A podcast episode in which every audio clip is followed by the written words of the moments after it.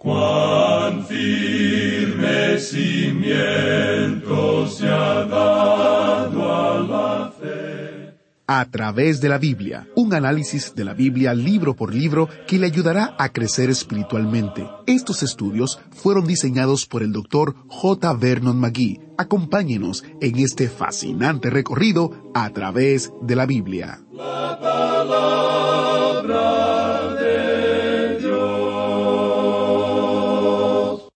El rey Belsasar hizo un gran banquete a mil de sus príncipes, y en presencia de los mil bebía vino.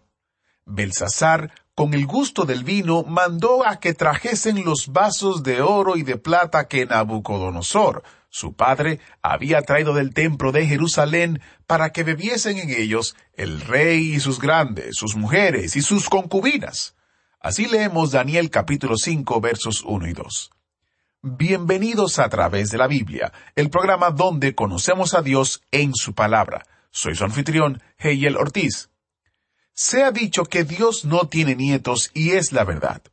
No se puede entrar en el cielo por la relación que usted tenga con otra persona con Dios.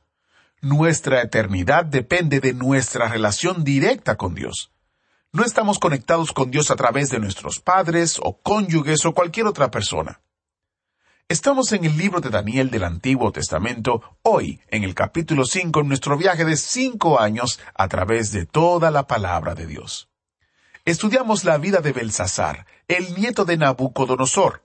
Este joven rey tuvo todas las oportunidades para conocer a Dios y seguir los pasos de su abuelo, pero se rebeló contra Dios. Escucharemos más acerca de sus locuras en el estudio de hoy.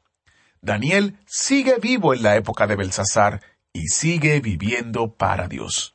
Si usted quiere profundizar aún más en su estudio del el libro de Daniel, tenemos dos recursos destacados que le ayudarán a usted a sacarle mayor provecho a su estudio personal. Los dos recursos se encuentran en nuestra página web como descarga gratuita.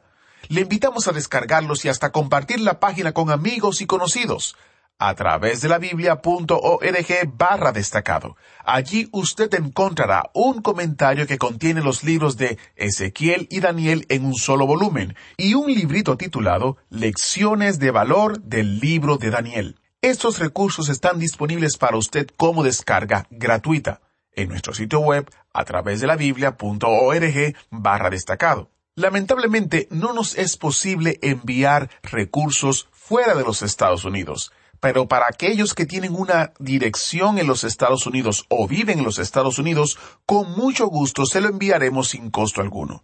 Solo debe de llamarnos al número 1-800-880-5339 para solicitarlos. El número otra vez es 1-800-880-5339. Encuentre más detalles y nuestro número de teléfono en a través de la Biblia .org barra destacado. A través de la Biblia.org barra destacado. Dicho esto, iniciamos nuestro tiempo en oración. Padre eterno, te damos gracias porque podemos venir a tu palabra, podemos aprender y ser instruidos por ella. No solamente bendecidos, sino también nos llamas la atención y nos enseñas que debemos vivir santamente para ti. Te pedimos que hables a nuestras vidas hoy, que puedas convencer a aquellos que aún no te conocen a que rindan sus vidas a ti, a que tengan una relación personal con Cristo, para que puedan estar contigo por la eternidad. Te lo pedimos, Señor, en el nombre de Jesús. Amén. Y ahora busque su Biblia o encienda su Biblia en Daniel capítulo 5, porque estamos iniciando nuestro recorrido bíblico de hoy con las enseñanzas del Dr. Magui en la voz de nuestro maestro Samuel Montoya.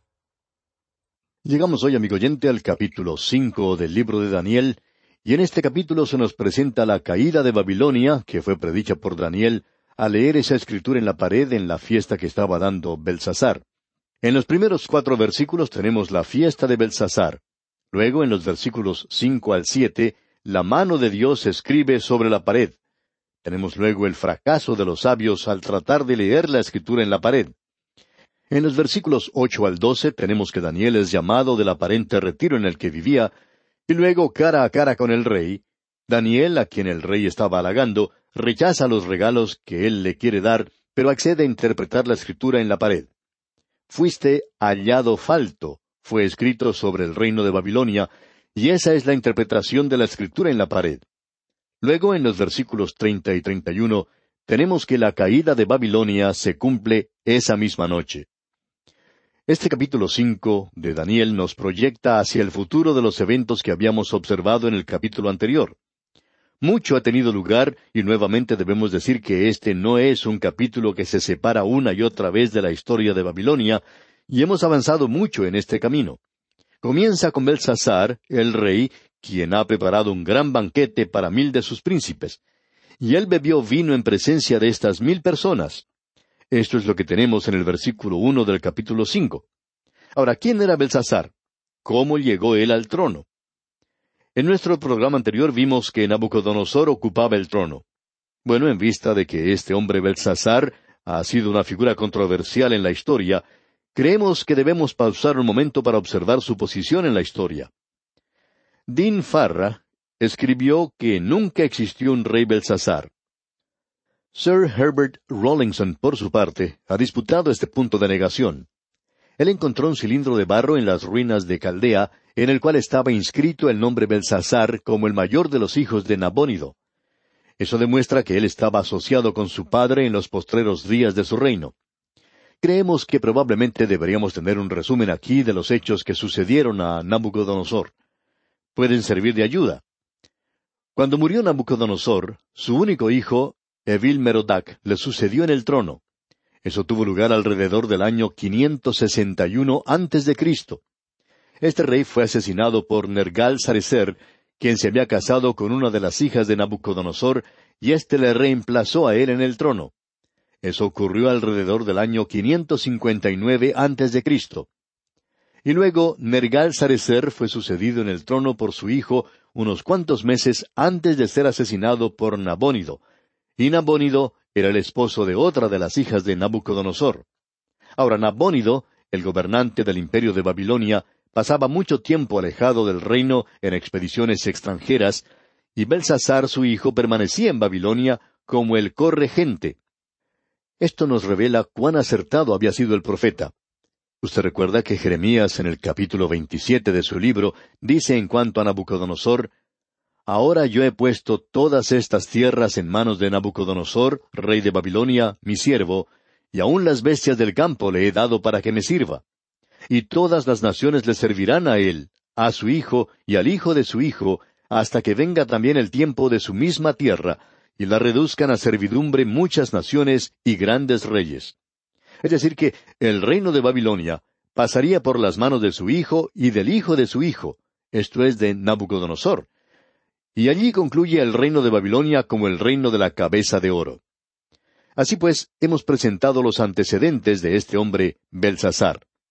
De paso, digamos que en ese cilindro de barro que fue descubierto se podía apreciar una oración de Nabónido a la diosa de la luna por su hijo. Y decía lo siguiente, Mi hijo, el fruto de mi corazón, yo honro a la divinidad suya y que no se entregue a sí mismo al pecado. Y Heródoto, el historiador griego, también menciona y confirma esto. Nabónido se encontraba en el campo de batalla mientras su hijo Belsasar permanecía en Babilonia. Usted puede notar, y nosotros lo señalaremos cuando lleguemos allí, que cuando Belsasar le ofreció a Daniel una posición en su reino, fue la de ser el tercer señor del reino. Ahora, ¿por qué mencionó ese número tercero? ¿Por qué no dijo él, tú serás el segundo, el que me sigue a mí? Bueno, porque Belsasar era el número dos. Su padre era en realidad el rey.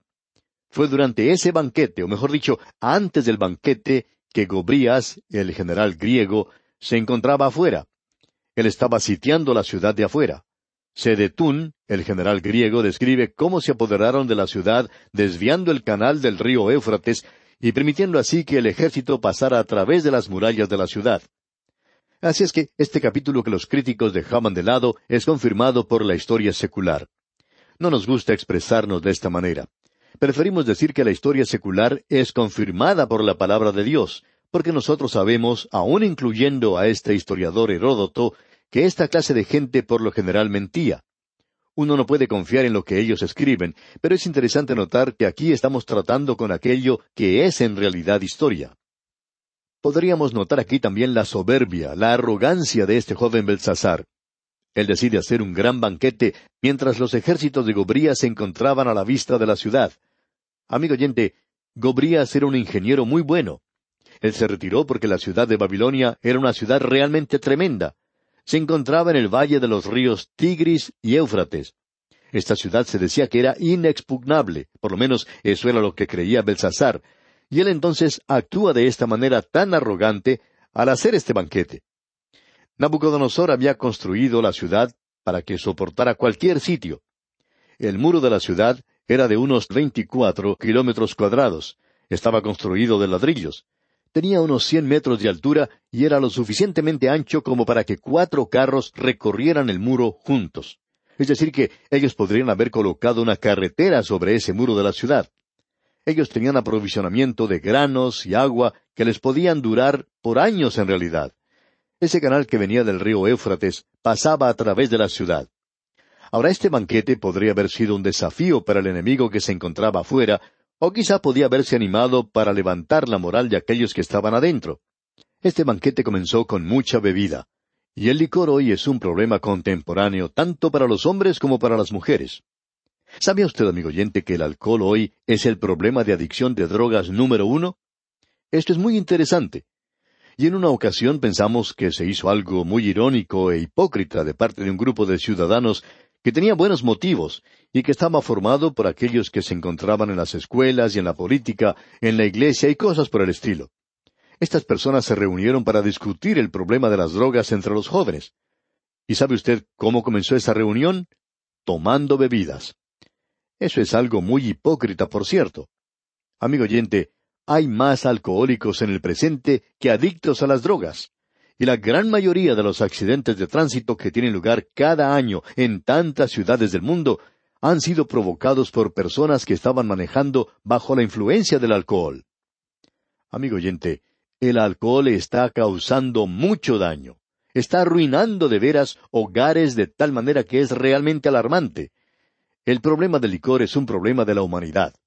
Cada nación que ha caído siempre ha caído con el alcohol debemos comprender que no cayeron fumando marihuana.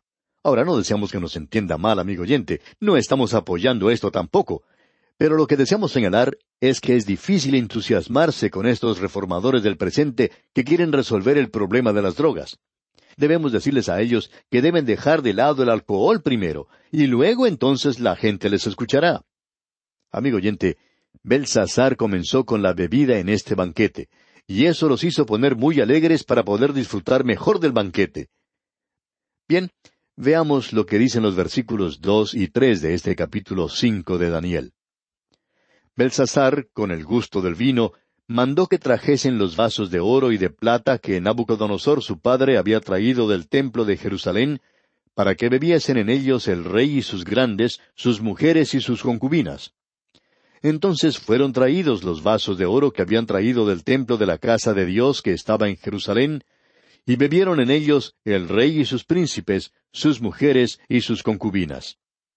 Usted puede apreciar que este hombre no solo está desafiando al enemigo que está allá afuera, sino que ahora está bajo la influencia del alcohol y hace una cosa audaz que su abuelo nunca se hubiera arriesgado a hacer.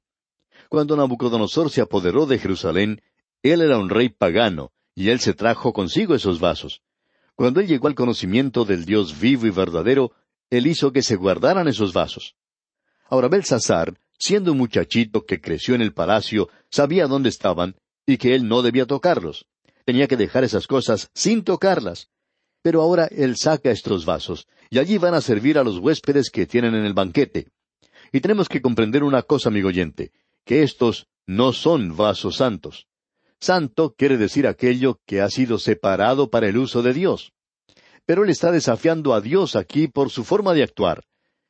Y el hombre en el día de hoy está desafiando a Dios también. Pero Dios tiene mucho tiempo. Él no se apresura en actuar. Hay personas que se preguntan, bueno, ¿y por qué Dios no hace algo en cuanto a esta persona o a aquella otra? Sin embargo, amigo oyente, Dios actúa aunque no tiene apuro. Él actúa y lo mismo ocurrirá aquí con este rey Belsasar. Este rey hace que se saquen esos vasos, y él y sus mil huéspedes se emborrachan, y bajo la influencia del licor hacen cosas blasfemas. Así es que él saca estos vasos, aunque había sido advertido que no lo hiciera. Y allá en el libro de Proverbios capítulo 29 versículo uno leemos, El hombre que reprendido endurece la cerviz, de repente será quebrantado, y no habrá para él medicina. Eso es lo que dice Dios. Esta gente del banquete estaba completamente borracha, y como siempre hubo el mismo libertinaje, sensualidad y desenfreno. Creo que todos nosotros hemos escuchado mensajes basados en este banquete de Belsasar. Según algunos predicadores, él debió haber tenido un banquete que realmente fue algo sobresaliente. Para decir verdad, todos nosotros, de una manera vicaria, hemos visitado, por lo menos con la imaginación, los clubes nocturnos, y disfrutamos de un sermón así porque el predicador nos habla de las muchachas que bailan, y de la bebida, y de la risa, y de todo lo que ocurre allí. Sin embargo, Nada de eso se menciona aquí. Pero uno puede usar la imaginación, por supuesto. Ahora, en el versículo cuatro de este capítulo cinco de Daniel leemos Bebieron vino y alabaron a los dioses de oro y de plata, de bronce, de hierro, de madera y de piedra. Ellos estaban brindando a todos los dioses, y eso puede durar mucho tiempo, quizá toda la noche, en un lugar como Babilonia. Esta gente está tapando su pecado como si esto fuera un acto de adoración. Pero ahora vemos que Dios actúa. Leamos el versículo cinco. En aquella misma hora aparecieron los dedos de una mano de hombre que escribía delante del candelero sobre lo encalado de la pared del palacio real, y el rey veía la mano que escribía. Dios interviene aquí directamente. Él no le habló por un sueño o una visión, porque este es un hombre al cual Dios no tiene intención de alcanzar. Aún Dios no podía soportar este insulto malvado al cielo. Él escribió en la pared del salón del banquete. ¿Fue esto escrito con ira? Honestamente, pensamos que sí lo fue. Pero también pensamos que aquel que escribió esto en la pared fue el mismo que escribió sobre la arena cuando le presentaron ante él a esa mujer que había cometido el terrible pecado. El mensaje que se escribe aquí es un mensaje de juicio. Pero él escribió uno de perdón sobre la arena y él derramó su sangre para que cayera sobre esta tierra, de modo que esta tierra también pueda ser salva. Este rey ignoró al Dios de los cielos, y Daniel le habla de manera muy clara a él. Ahora en el versículo seis leemos Entonces el rey palideció y sus pensamientos lo turbaron y se debilitaron sus lomos y sus rodillas daban la una contra la otra.